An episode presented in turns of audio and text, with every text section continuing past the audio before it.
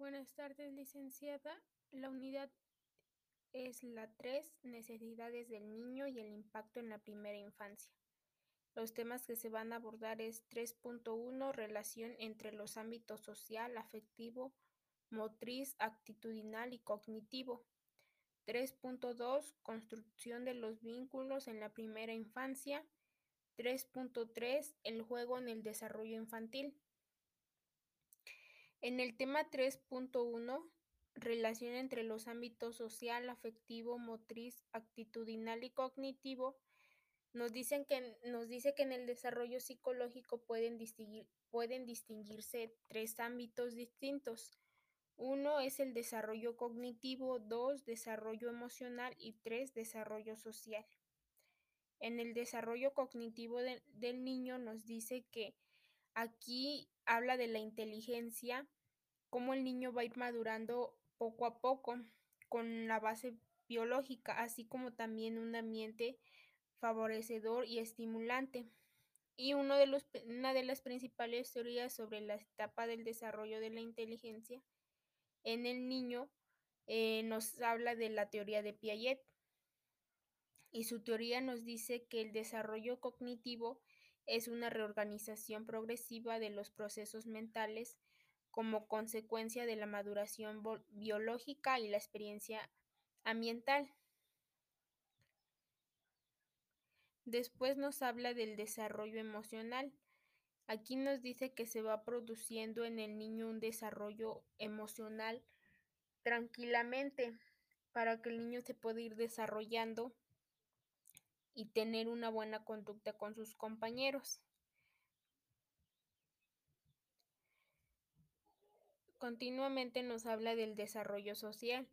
Aquí en el desarrollo social nos dice que el niño comienza a ver la realidad eh, poco a poco, eh, desde el nacimiento, desde el momento en que los padres están planteando tener un bebé y se imaginan cómo será físicamente si se parecen a ellos.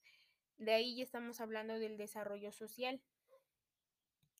Aquí nos dice que la influencia social desde antes del propio, del, del propio nacimiento ejemplifica muy bien la enorme importancia de los, de los aspectos sociales en el desarrollo y crecimiento del niño. Eh, aquí nos dice que va a ir moldeando de algún modo todo lo que tiene que ver con el desarrollo del niño en los aspectos biológicos y emocionales. Aquí también nos dice que los primeros valores que van a influir en el niño desde los primeros meses de vida serán los aspectos culturales, familiares y de la sociedad en el que va a estar inmerso. Lógicamente, luego se sumarán con gran fuerza y poder de influencia las diversas instituciones que tendrán contacto con el niño a lo largo de la vida, como por ejemplo pues serían hospitales, guarderías y por supuesto la escuela.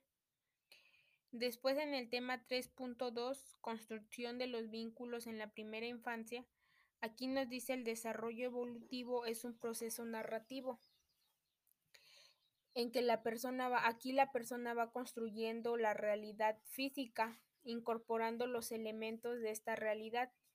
Eh, por ejemplo, los estímulos, los modelos de referencia, incluidos los de género.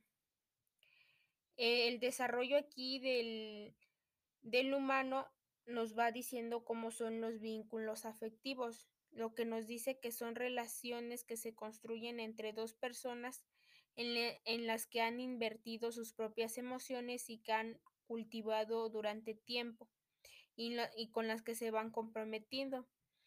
Aquí generan un proyecto común de relación.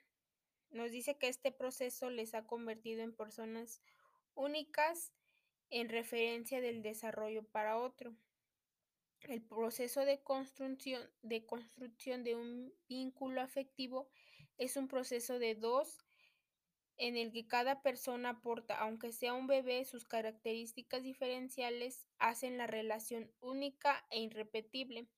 Pero además no todos los vínculos por el hecho de constituirse son positivos pues existen relaciones afectivas negativas para el desarrollo del niño e inseguras ambientales o ausentes, pero no debemos confundir la problemática con la ausencia de relación afectiva.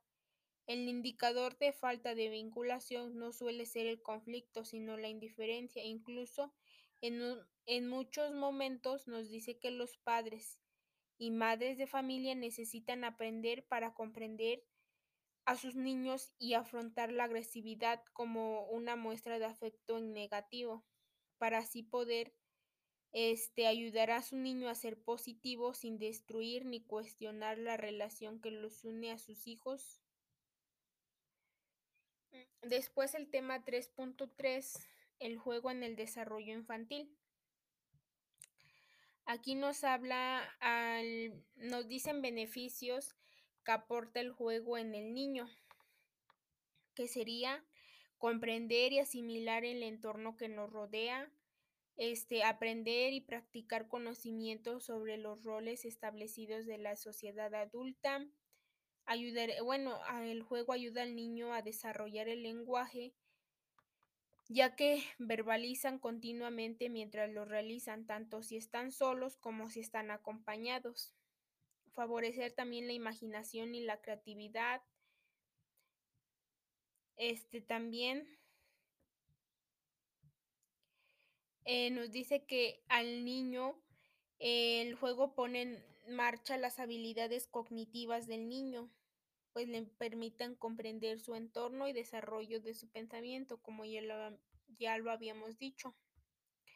Nos dice también que el juego con los adultos es un potente instrumento que, que facilita su desarrollo social en cuanto se aprenden los, eh, los rendimientos de la reciprocidad, dar y recibir y la empatía.